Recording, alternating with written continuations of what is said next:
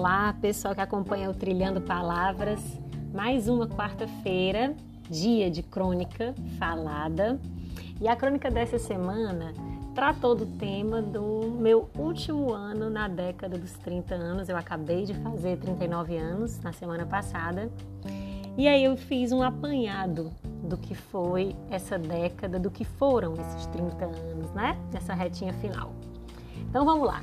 Década dos 30, capítulo final. Hoje eu entro no último ano dessa tão charmosa, intrigante, instigante, misteriosa, desafiadora e tema de obra de Balzac, a década dos 30 anos. 39 faço hoje, neste 17 do 9. Foi no dia que eu escrevi a crônica. Há dias que venho fazendo um apanhado geral desta década, na qual entrei já escrevendo uma crônica, nem tinha o blog ainda e escrevi sobre a mulher de 30. Perdi a crônica por aí. E me achando muito amadurecida para ingressar nos anos para os quais a gente se prepara a vida inteira e acredita que nessa fase vai estar tudo, vai estar com tudo no lugar. Profissão, marido, esposa, filhos. E claro, com muito mais certezas do que dúvidas. KKKKKK, tolinha eu. Foi a minha década mais turbulenta, uma capotada atrás da outra, com mais incertezas que eu já tive, mas sem dúvida, cheia de muita vida, em todas as suas conjugações. Intensa. Se eu puder definir essa, esses quase 10 anos, essa é a palavra intensa. De aniversário de 30 anos, me dei de presente uma temporada em Paris. Sim, uma mulher de 30, esta que vos escreve, queria aprender francês e nada como esse presentão para si mesma. Seria uma delícia. Resultado: tive uma crise de solidão e de choro nas primeiras semanas que foi de doer. Pior, doía em euro, que me doía mais ainda. Recém-terminado um namoro, eu descobri lá em Paris que a mulher de 30 que se achava madura estava péssima e só queria colo. Segui. Voltei ao namoro, me casei e alguns anos depois me separei. Os filhos, que lá pelos meus 10 anos de idade, pelos 15 anos e pelos 20 e poucos anos eu achava que teria aos 30, não tive e ainda sigo sem saber se os terei. O relógio biológico apitando em grau mil e eu sem decidir. Resultado: os 30 anos continuam nos trazendo muitas dúvidas e tenho certeza de que não é só para mim.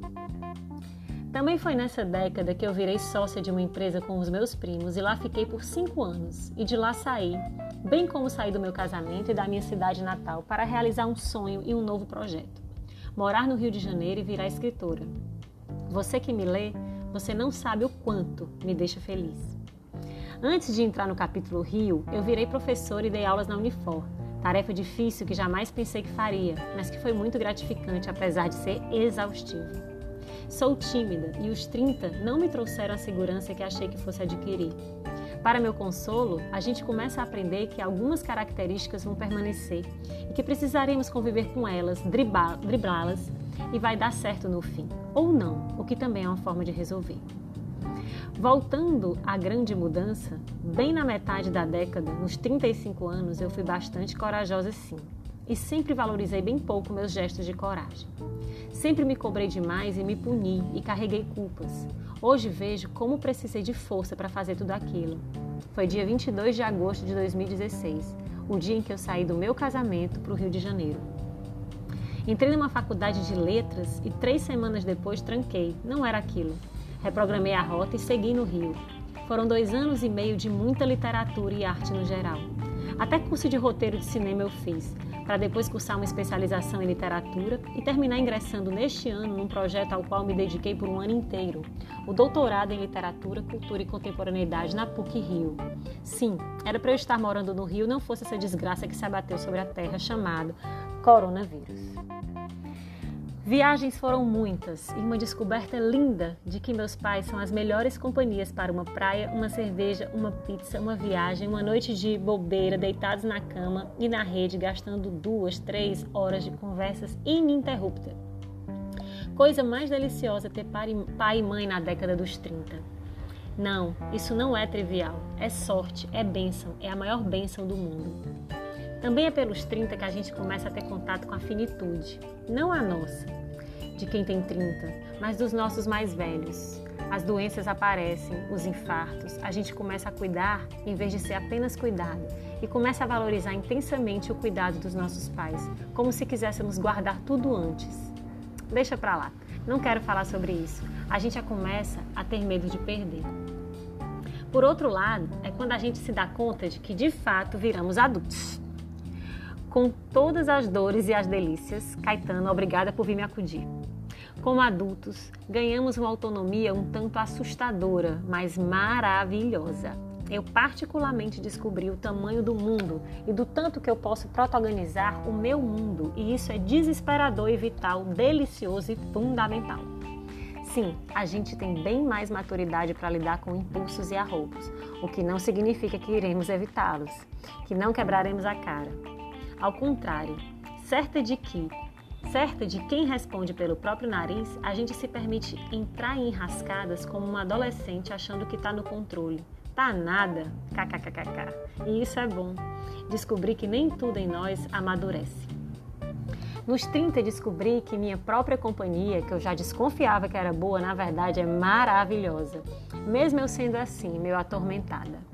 Descobri que não é preciso andar em uníssono com a nossa bolha, que discordar dói, separa as pessoas e que não existem contos de fadas onde todas as pessoas são felizes no final.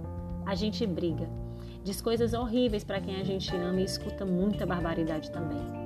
Descobre que os laços se desfazem e que as relações podem não ser para sempre, nenhuma delas. Mas a, mas a gente, já bem menos inflamada e mais vivida, a gente também aprende o valor de uma grande amizade e topa colocar algumas rusgas para debaixo do tapete, porque aquela pessoa já passou da fase de teste de amigo ou amiga. Vai ficar para o resto da vida ainda bem, ela aguentando seus defeitos e você os dela. Isso é a coisa mais bonita da vida, a amizade, a resiliência e enxergar o lado bom das pessoas. Até porque nos 30 a gente começa a deixar de viver em banda e vai diminuindo o tamanho da roda fica quem a gente realmente tem afinidade. E sim, é possível e delicioso fazer novas amizades nessa idade, apesar de ser mais difícil porque a gente já não tem mais tanto saco. Por isso, melhor acolher os defeitos conhecidos e já até amados que você se habituou durante 30 anos rijos. Ah, mas a vida dá umas voltas e retomar amizades perdidas pode super acontecer. Amores perdidos também podem. A gente encontra guetos, troca qualquer balada pela varanda da casa de alguém com um vinho e um bom papo. Entro neste último ano desta minha década dos 30 anos bem chamuscada, mas cheia de cicatrizes, o que me fortalece. Entro bem mais conhecedora de mim, o que me permite reconhecer os pontos fracos e saber que não darei conta de muita coisa que achei que deveria dar. Vou saindo dela com a minha criança cada vez mais gritando e cada vez mais recebendo colo que não que não dei para ela. Sim, a gente aprende a se ouvir, porque fica bem mais em silêncio do que antes. E não tem jeito. A criança que fomos sempre volta para chorar, conversar, propor travessuras. Acolho. Entrei achando que tinha certezas, mas saio com a certeza de que ainda sou cheia de dúvidas e medos. Para os 40, aprendi com os 30 e com essa pandemia que não dá para planejar muito não. Vem a vida e muda tudo. Serenidade. Se eu puder escolher uma palavra para os 40, eu gostaria que fosse serenidade. Mas agora, parafraseando Leminski, eu não discuto com o destino. O que pintar eu assino. Mentira. Não sou tão resiliente assim não. Mexo meus pauzinhos desde sempre para mudar o destino quando ele me contraria. Mas vou encerrando por aqui esse microdiário de quase uma década. Tenho um ano para escrever essa página em branco de encerramento. Que ele seja bem feliz. E você? Como vai essa década aí? Essa foi o trilhando, esse foi o trilhando palavras dessa quarta-feira. Espero que vocês tenham gostado. Se gostaram, comentem, compartilhem, vão lá no blog, me contem de vocês que eu vou ficar bem feliz de saber. Um beijo grande.